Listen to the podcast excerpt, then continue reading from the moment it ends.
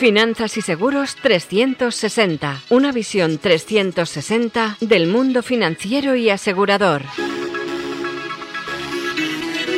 Dirigido por Pablo Gorgé. Finanzas y Seguros 360. 360. Money makes the world go around, the world go around, the world go around. Money makes the world go around, it makes the world go round. A mark, a yen, a buck or a pound, a mark, a yen, a buck a pound is all that makes the world go around. That clinking, clanking sound can make the world go round. Money, money, money, money, money, money, money, money, money, money, money, money, money. If you happen to be rich and you money, money, money, money, money, money, money, money, money, money, money.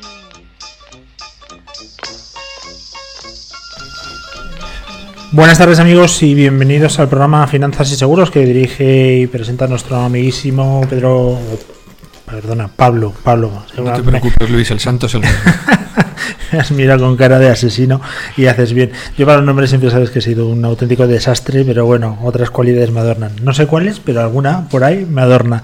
Eh, hoy vamos a irnos un poco de lo que es el mundo de la finanza y el seguro para irnos a un tema diferente, pero obviamente además, y en este caso importante, y además que a todos nos afecta de una manera o de otra, ¿no? Porque quien desgraciadamente no ha sufrido cerca entre sus familiares o amigos alguna persona con este tipo de patología o enfermedad tan, tan todavía sin, sin descubrir el 100% de todo lo que ello conlleva y sin soluciones todavía 100% a esta enfermedad tan terrible como es el cáncer. Pero bueno, para eso hay gente como la invitada que nos acompaña hoy y gente que ha pasado por el estudio que se dedica en cuerpo y alma a la investigación a saber cada día más y a tener terapias cada vez más efectivas contra esta enfermedad que a todos, como decía, pues de alguna manera nos ha tocado, ¿no? De refilón o, directamente, desgraciadamente. Eh, don Pablo, ¿qué tal estás? Muy bien, me encantó de volver a estar en el estudio durante los dos últimos programas que los hicimos eh, en remoto por temas profesionales, como dijimos, y hoy de nuevo aquí en el estudio contigo.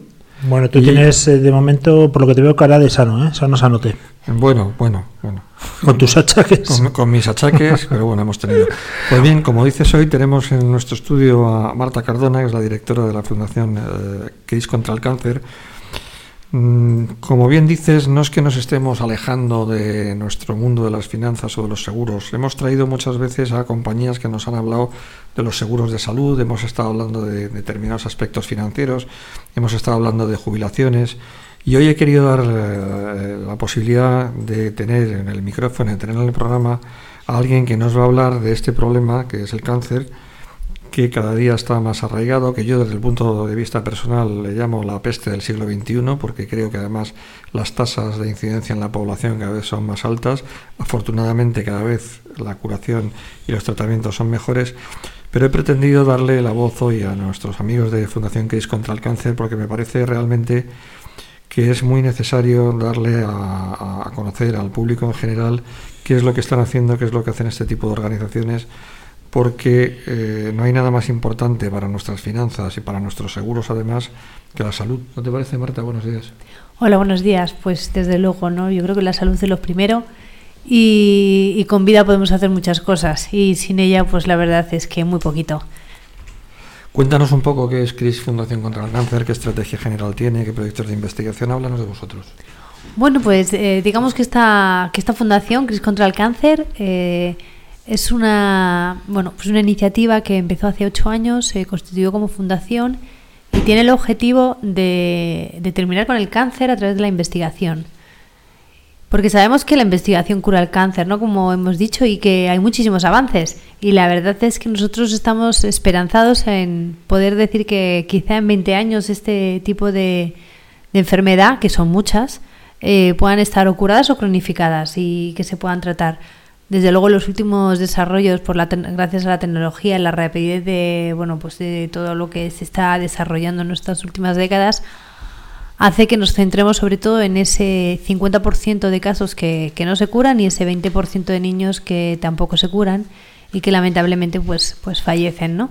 Y, no vamos a parar hasta, hasta conseguirlo. ¿Y cuál es la estrategia general vuestra? Pues nuestra estrategia es dotar a los equipos científicos, que en España además tenemos un nivel altísimo de, de- médicos y de investigadores, aunque sabemos que está habiendo una gran fuga a otros países por, por- por la situación que hay, por retenerlos y, y en hospitales públicos crear unidades muy fuertes donde haya equipos multidisciplinares, o sea, no solamente es el equipo, es el médico, es todo lo que supone eh, ese equipo que, que pueda hacer una medicina cada vez más personalizada y con las nuevas terapias eh, poder una- dar una, una solución y que, y que esa enfermedad bueno pues pueda remitir. Y este es el caso de bueno pues en los hospitales sabemos que sí que hay presupuesto para médicos y la parte asistencial pero para la parte de investigación pues francamente pues es muy poco o nula. Y ahí es donde nosotros entramos pues financiando desde bioquímicos bioinformáticos enfermeras clínicas eh, etcétera, ¿no? técnicos de laboratorio, porque al final mm, para curar el cáncer hay muchísimas personas que se necesitan, no solamente es una cuestión médica. Y desde luego, por, bueno, nuestra experiencia en estos ocho años ha hecho que, veamos en los hospitales públicos una, bueno, pues una vía de colaboración, ¿no? Eh, público-privado, donde financiamos a, estos equipos y, y vemos resultados. Son en cada hospital solemos tener líneas muy muy concretas, los proyectos están mm, muy detallados y, bueno, ahora mismo tenemos como 12 líneas de investigación, la mitad para cáncer de adulto, la otra mitad para cáncer infantil. Pero aparte de eso, también hemos apostado por, por la formación y porque necesitamos personas realmente muy preparadas que vayan a centros de referencia internacional, que aprendan aquellas técnicas y aquella forma de trabajar para que vengan a España y que dentro de los hospitales ya un médico también vea la parte investigadora como algo necesario, ¿no? Porque al final eh, el paciente, ¿no? Al final tiene muchas posibilidades, ¿no? Y lo que no queremos es que llega aquella frase de ya no podemos hacer nada más, ¿no? Siempre se podría hacer algo más, ¿no? Con, con recursos y con, y con investigación. Nosotros en la Fundación básicamente estáis en cuatro líneas de, de- de trabajo, ¿no? Financiación de proyectos, becas para estancia en centros de referencia internacionales, programas de investigación de excelencia y ensayos clínicos. ¿Dónde estáis en cada uno de estos Pues nosotros eh, empezamos con los proyectos de investigación que ahora mismo tenemos en muchos hospitales eh, de Espa- España, pero realmente concentramos los recursos en, en hematología en el 12 de octubre, en inmunoterapia también en el clínico y en el 12 de octubre, en La Paz en cáncer infantil. Bueno, la verdad es que tenemos eh, en la página web se puede ver todos los proyectos, pero lo importante de eso es que lo que financiamos son equipos, como te he comentado antes, y no solamente la persona que trabaja eh, con el paciente, sino todo lo que supone detrás. Para la parte de becas, lo que hacemos es que colaboramos con las sociedades médicas más representativas de España, con la Sociedad Española de Oncología Médica, con, lo- con los que damos una de las becas mm, a un oncólogo para que se pueda marchar, con la Sociedad Española de Radioterapia, con la Sociedad Española de Hematología, que también es muy, muy, muy importante, ya que muchísimos tumores son de, de la sangre y esos también son bastante, bastante complicados, pero que hay grandes avances. Y, y, por supuesto también en pediatría, ¿no? que aquí en España no existe la especialidad de oncología pediátrica, son pediatras. Lo que pasa que gracias al empeño que le ponen al estudio y al tiempo, ah, terminan siendo especialistas en oncología pediátrica, pero realmente Mm. no, no existe. Me ha llamado la atención una cosa que acabas de decir, que dais becas para que los investigadores se puedan marchar. ¿Y para cuándo los investigadores en vez de marcharse pueden venir a España a investigar? Nosotros son becas que son de retorno, o sea, son becas para estancias que hasta un año máximo para que vuelvan y, y apliquen aquí los, los resultados. De hecho, los programas, el- la tercera iniciativa que estamos haciendo, que son programas, eh, son unos programas que hemos lanzado este año, casi a un nivel, están a un nivel casi europeo, porque eh, lo que estamos eh, apostando son por investigadores que vengan a España, a centros de referencia aquí, durante cinco años y les financiamos todo el proyecto de investigación. Eh, se llaman programas de excelencia porque realmente la- los criterios de evaluación son altísimos. Se selecciona a través de un comité internacional formado por expertos de, de, todo el mundo y, las aportaciones son muy altas, son 1.250.000 por proyecto y desde luego por eso, porque los queremos aquí, queremos que trabajen desde aquí y además es que realmente, bueno, no, todos sabemos ¿no? que el investigador español está muy, muy, muy solicitado fuera porque realmente da unos resultados increíbles. Es una persona muy vocacional que, hace un trabajo extraordinario. Y en España, bueno, pues empezamos ya a tener un poquito de, retorno y eso se empieza, se empieza a ver. Además he visto, eh, cuando entra en vuestra página web y por las veces que hablo contigo, que todo el destino de los fondos lo tenéis perfectamente medido en cuanto al rendimiento, en cuanto a la aplicación de esos fondos y que no sois vosotros los únicos que decidís, sino que además lo dais a expertos internacionales o a comités que son los que deciden el destino de esos fondos. Exactamente. Nosotros, de alguna forma, eh, gestionamos eh, económicamente todas las donaciones que nos envían vía, eh, bueno, pues fondos privados, como no lo he comentado, pero sí que nosotros somos exclusivamente fondos privados a través de particulares y empresas y, y la forma de selección de los proyectos es a través de la propia agencia de investigación española y por comités internacionales, de manera que, que los criterios de selección son bastante altos y estamos seguros de que, de que, de que lo, el dinero que mandamos a estos proyectos eh, bueno, pues tienen un rendimiento. De hecho, todos los años se hace una evaluación y se,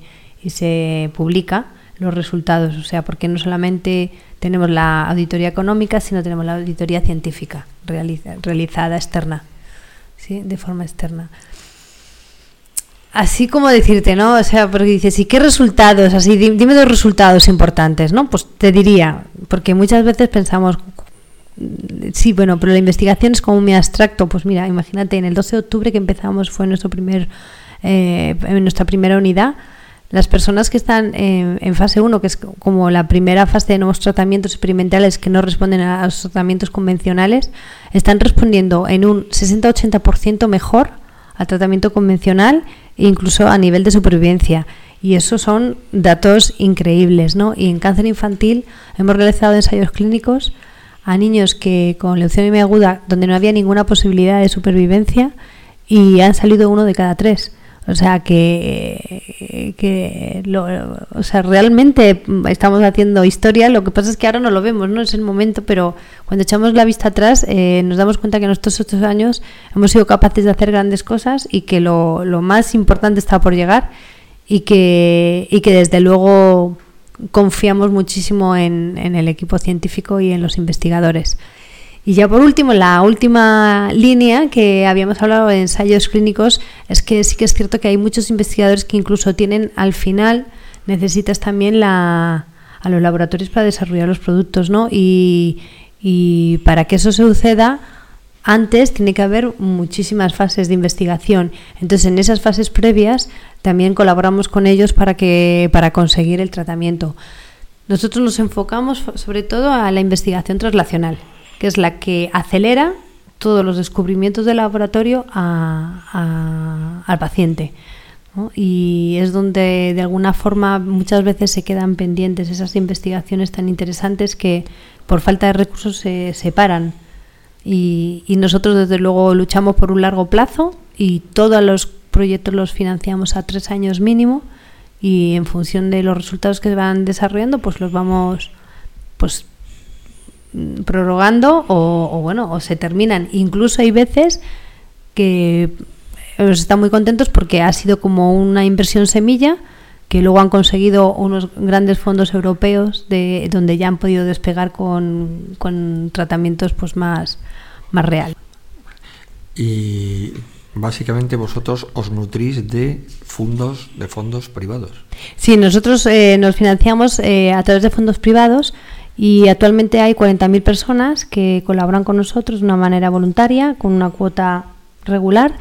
Y, luego hay más de 100 empresas que colaboran con nosotros de formas muy diversas, porque hablamos desde, bueno, pues desde reto eventos deportivos hasta colaboraciones de financiación de proyectos, hasta incluso mmm, hacemos promoción de la salud en empresas, porque esa es una de las de las grandes ca eh, causas ¿no? ahora mismo del cáncer. antes es que ahora me he acordado de lo que te quería comentar. Y tiene mucho que ver con nuestro estilo de vida. ¿vale? Ahora mismo el, el cáncer realmente mucha gente se piensa que como es genético eh, tiene una gran parte que es hereditaria y realmente eso es muy pequeño, es un 10% como mucho. Luego hay una parte que es de un 30 a un 50% que se podría evitar con un estilo de vida diferente del que llevamos.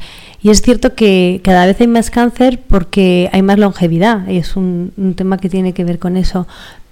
Pero es cierto que, que también empieza a haber más cáncer en gente joven y ahí sí que se empieza a notar todo el tema de la alimentación y todo el tema del hábito de vida que parece increíble, pero es así. Nosotros tenemos la colaboración de una investigadora que es bioquímica y nutricionista y te puedes quedar eh, pues alucinado, ¿no? Viendo los, los porcentajes de, de cánceres, de casos que se podrían haber evitado. Eh, con temas de cambio de vida.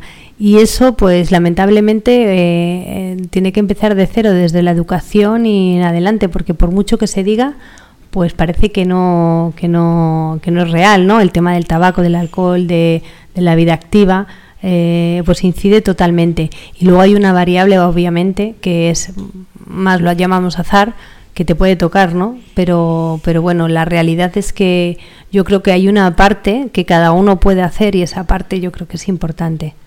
Luis, te veo muy callado. No, yo tengo aquí un par de preguntas para, para Marta, pero cuando usted me, me dé visto bueno. Por supuesto. Bueno, las mías se van un poco de lo que es la línea de Pablo. ¿eh? Yo siempre tiro, la cabra tira al monte. A ver, cuando salen por ahí alguna gente diciendo que Amancio Ortega eh, es eh, obviamente una persona que hay que criticar y hay que aplastar porque hace donaciones eh, de material oncológico, ¿a ti cómo se te queda el cuerpo? Pues a mí sí me queda mal porque a mí me parece que ojalá todo el mundo que tuviera posibilidad de colaborar lo hiciera. Que él podría hacerlo más, no lo sé, pero él lo hace. Y, me parece que además, eh, antes de hacerlo, ha hecho una buena pues una buena búsqueda de dónde tenía que poner eh, esos recursos y realmente eh, para el destino que lo hizo era un sitio, vamos, las máquinas en concreto de radioterapia para todas las comunidades autónomas es algo necesario. Hay gente que se tiene que ir a otras comunidades autónomas para hacerse tratamientos de cáncer y sinceramente, ¿por qué no? ¿Sabes? Y, y desde la Fundación Cris contra el Cáncer, vamos, nosotros somos los primeros que, que le agradecemos ese gesto y esperemos que, que siga colaborando y cada vez más. Y hace dos días tuvimos el debate electoral, que no sé, tú no lo viste, Pablo, me has dicho. No, yo no lo he visto. estuviste viendo el partido sub-17 de España. Sí, estuve viendo, no, estuve viendo algo más interesante que fue la final del campeonato mm, del Open de, snooker. Ah, bueno, fíjate, fíjate si fue interesante. Pues yo me tragué algo del debate, algo, algo, y no escuché nada de apoyo a la ciencia, a la innovación a, bueno, pues a todos los que estés haciendo una labor encomiable en cuanto a lo que es la, la detección o lo que es la investigación contra el cáncer. ¿En qué situación estáis y qué deparará el futuro? Porque hay un bloqueo brutal, ¿no? Hay bloqueo, o sea, realmente es una pena porque la investigación, la inversión en investigación, o sea, no es un lujo, es una necesidad y además es un motor económico y es una pena que realmente eh, parezca mentira que, se olvide y que se vaya recortando de, de, los presupuestos, ¿no? La, la inversión. Y bueno, pues nosotros desde luego siempre, siempre estamos de alguna forma intentando, bueno, pues mm, hablar y sensibilizar sobre la necesidad de la inversión en investigación, porque desde luego el impacto, incluso nosotros que somos pequeños, ¿no? El impacto que nosotros nos damos cuenta que hemos tenido hace que se multipliquen los recursos y hace, o sea, y, es un motor, es un motor económico. ¿Qué país, eh, aparte de Estados Unidos, me imagino que irá siempre a la cabeza y que no esté en la cabeza de la gente es una referencia en la lucha contra el cáncer? Eh, Hablo de un país que dices, oye, pues no me lo esperaba. Bueno, Reino Unido, pero yo creo que sí te lo esperas, ¿no? De Europa es luego el, que más invierte en investigación de cáncer. ¿Puede ser la patología que más eh, preocupa eh, en términos generales y en la que más invierte en investigación? El cáncer, sí. Sin duda, ¿no? Sí, sin duda. ¿A cuánto estamos? De... Estamos bastante lejos, incluso eh, por debajo de países como Italia, incluso, sí, sí. ¿Y podemos atraer talento? Pues siempre hablamos del talento que se nos va Yo fuera, creo que obviamente. sí, yo creo es, que es sí. complicado luchar contra Estados Unidos. Esto es como casi el fútbol, ¿eh? Perdóname la analogía porque no tiene nada que ver. Pero, claro, eh, ¿de dónde podemos traer talento? ¿De qué países crees que se puede importar talento para que nos ayuden? Yo te digo una cosa, ¿eh? hay muchísimos investigadores que sí, donde las, eh, si pudieran venir a España a investigar con una buena, con unos buenos recursos, eh, sería sorprendente porque hay muchísima gente que querría trabajar en nuestro país porque sin duda tenemos buena calidad de vida, pero claro, en este tipo de trabajos, pues la verdad es que hay es muy difícil, es muy difícil. Pero para eso estamos nosotros también, o sea, la sociedad, para yo creo que para pedir que, que desde luego no solamente atraer talento, sino retener talento, que, que parece mentira, pero formamos a los a los grandes cracks de la investigación internacional. O sea, en las en ASCO, eh, ASCO se llama la- el Congreso Americano de Cáncer, eh, es increíble la cantidad de veces que hay españoles a la cabeza y, y como, como número uno de equipos. O sea, y Oye, ¿se deberían dar noticias en los medios de comunicación donde se dice que se ha encontrado ya el remedio contra tal Sí. Y resulta que estamos hablando de un proyecto que a lo mejor verá la luz en 20 años, se ha visto en un ratón y eso Sí, falsas sí. esperanzas? Eso a un enfermo de cáncer, eh, a lo mejor le estamos dando una... No sé, una, como lo podemos- una esperanza que a lo mejor es bastante lejana. ¿Cómo se debe tratar esos temas? El tema, el tema de los medios de comunicación hay que tratarlo con mucho respeto porque desde luego no se puede ser el alarmista ni para ni una ni para una cosa ni para la otra y luego hay muchos mitos también. Pero sí que es cierto que, claro, hay que ser muy claros y, muy veraces en la información que se da. Porque hay veces que lo que se encuentra es una posible diana, una posible. ¿no? Y, y eso lleva un tiempo. Justamente, la semana pasada, eh, uno de los equipos que financiamos nosotros en el CENIO de cáncer de mama del doctor Quintela, que eh, ha publicado en Nature una, pues, de alguna manera, eh, una nueva esperanza para el cáncer de mama.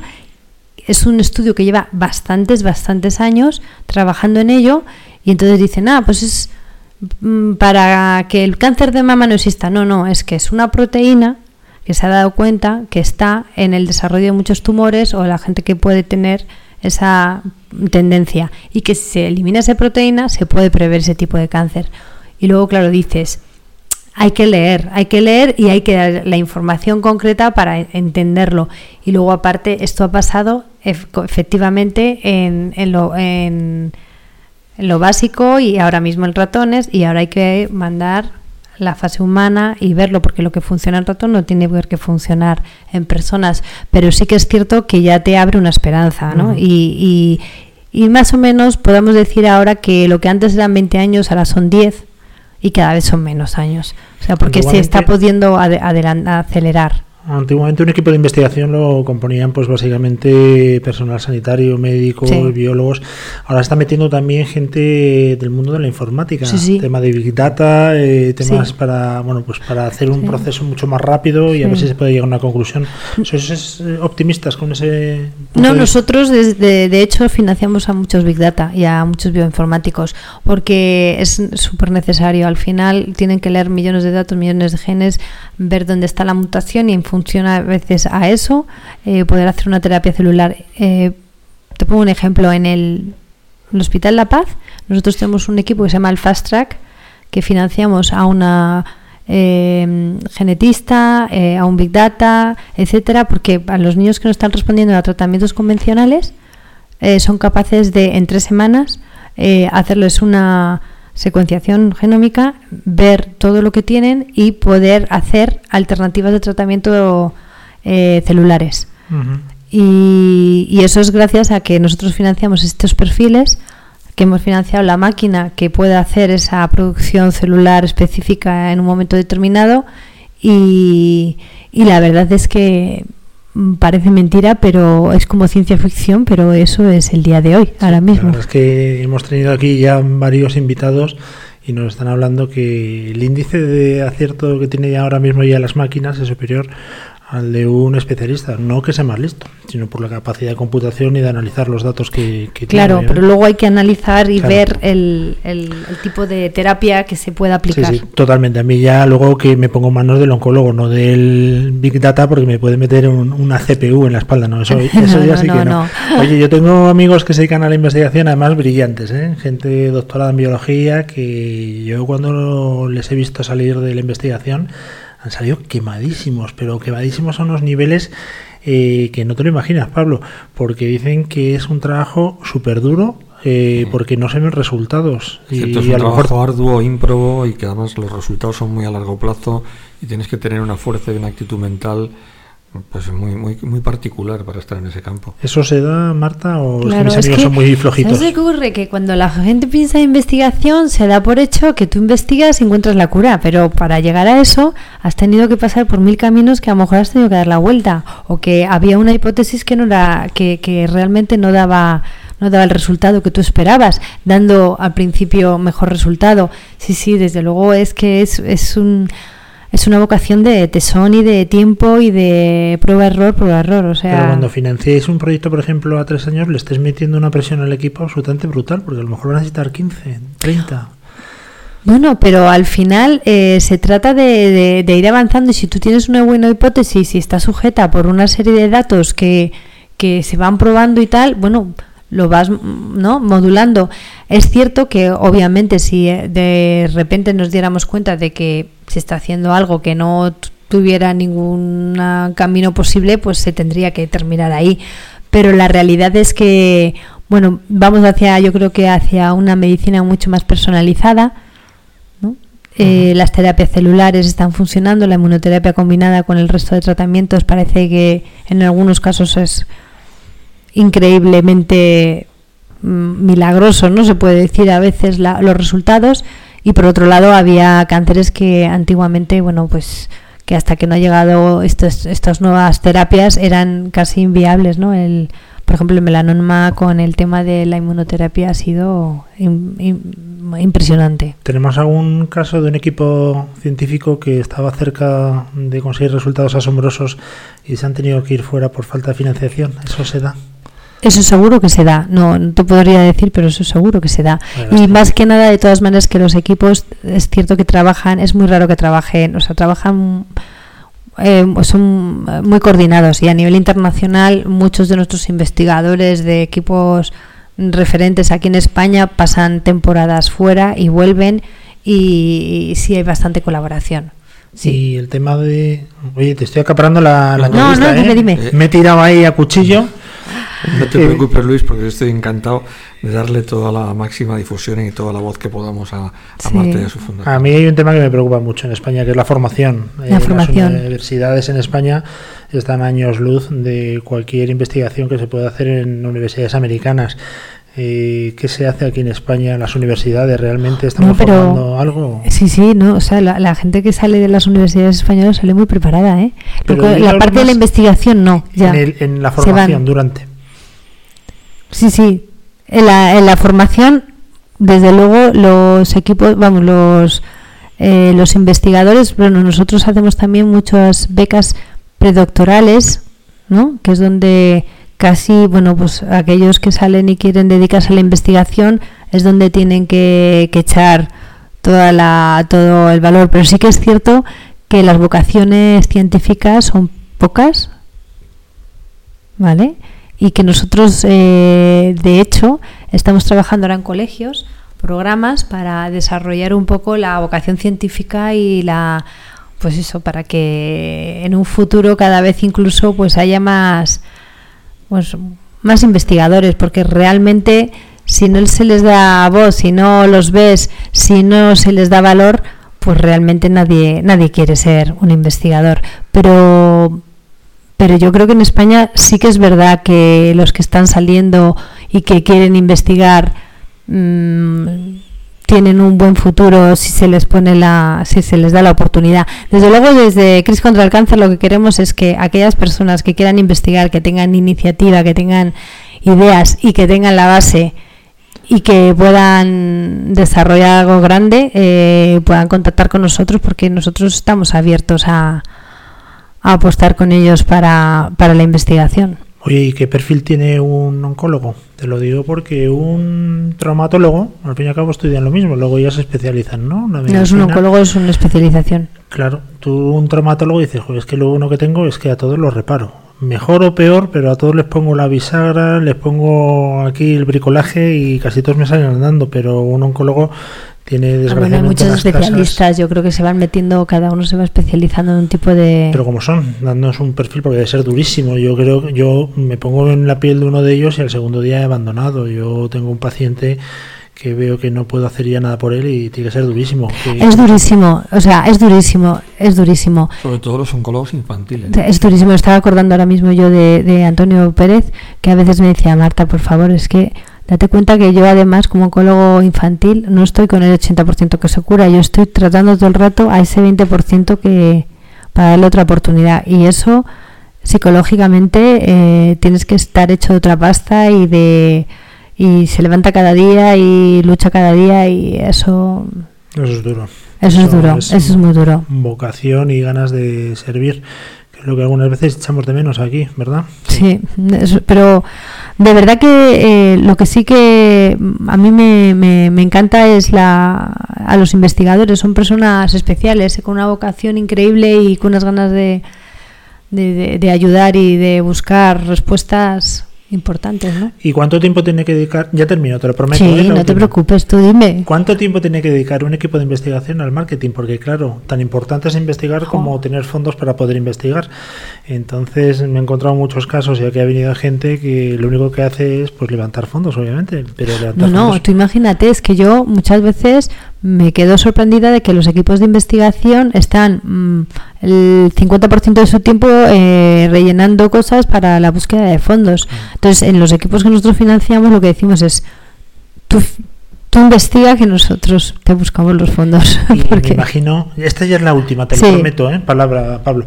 Me imagino que los fondos nunca vendrán del extranjero, en el sentido de que si un americano que quiere aportar, pues de oye, pues yo aporto a la investigación de mi país, ¿no? Eso es muy nacional, entre comillas, las aportaciones. En nuestro caso, eh, la asociación, la Fundación Cris contra el Cáncer está en España, pero también estamos en Reino Unido y en Francia. En Reino Unido también desarrollamos captación de fondos, pero es allí en ese país y financiamos el ICR, que es el Centro Nacional de Investigaciones Oncológicas allí en, en Reino Unido. Lo que pasa es que muchas veces colaboramos. Por ejemplo, en, en Francia, España y, Inglaterra tenemos un proyecto que es de para tumor cerebral infantil, de modeloblastoma, y hay una colaboración, ¿no? O sea, no es... Intentamos que haya... Sí, sí. Yo lo que pienso muchas veces también, Pablo, que me da un coraje tremendo es cuando veo esos países, eh, bueno, pues vamos a llamarlos subdesarrollados. No me gusta esa palabra, pero que tienen menos No. desarrollo que aquí. Y ves a niños en la pobreza y yo los miro y digo, ¿y si ese niño es el que descubre el remedio contra el cáncer?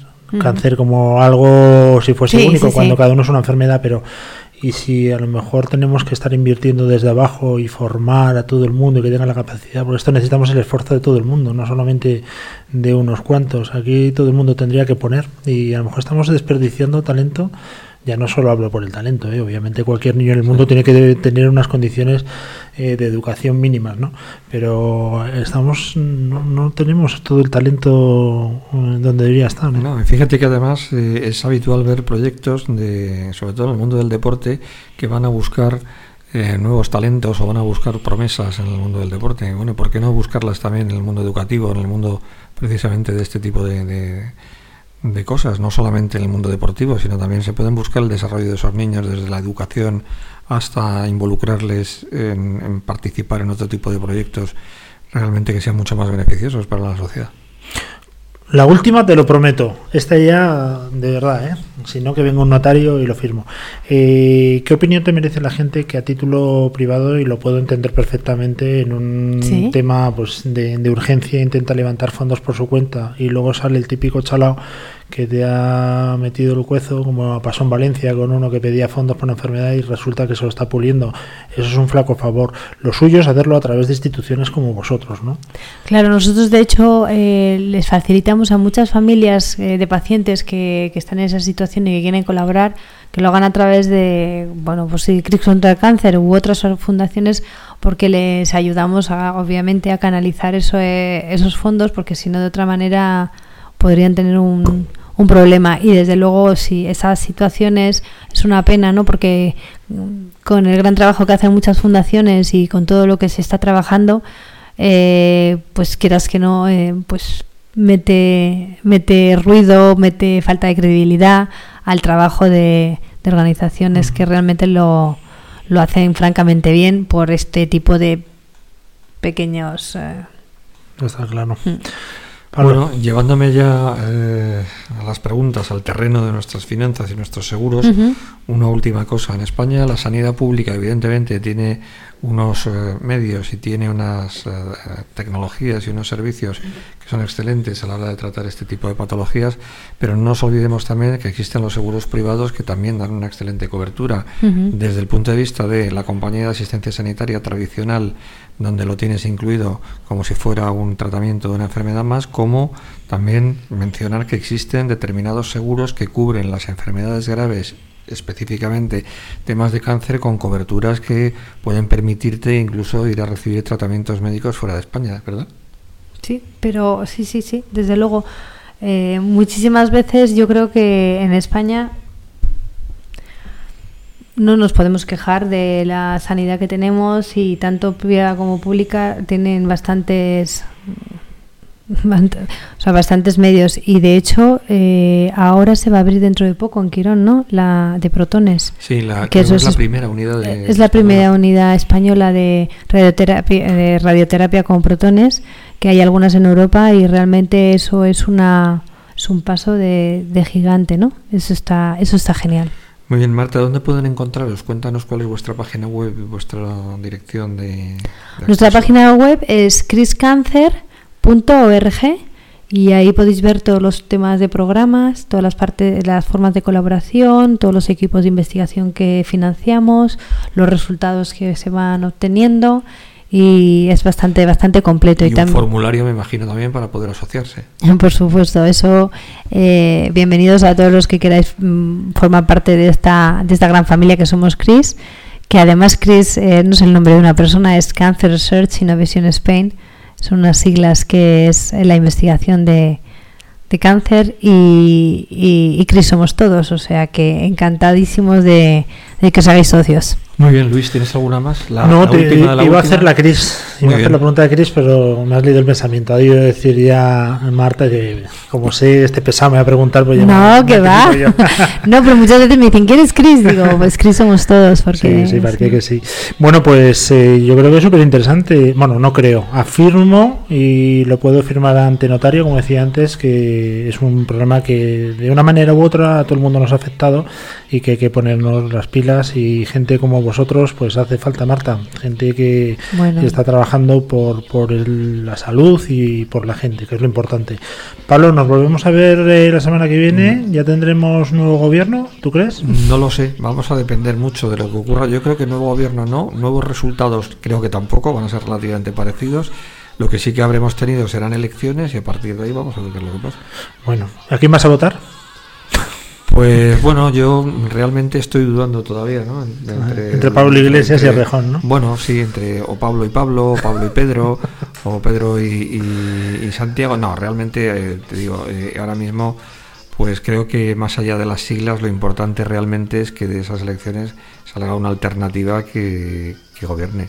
Desde Estamos- luego. llevamos cuatro años, por lo menos, eh, totalmente con una parálisis completa y yo creo que es necesario desbloquear este tema. Lo que sea que sea para bien y lo que sea que nos saque de este letargo, ¿no? De este año, dos años que llevamos que prácticamente. España está parada. Pues nada, yo despedirme de nuestros oyentes hasta la próxima semana y decirles simplemente que seáis buenos todos y si sois malos me avisáis, ¿eh? Exacto. Y si son malos, para malos ya tenemos a Pablo. Venga, nos vemos en siete días. Hasta Un luego.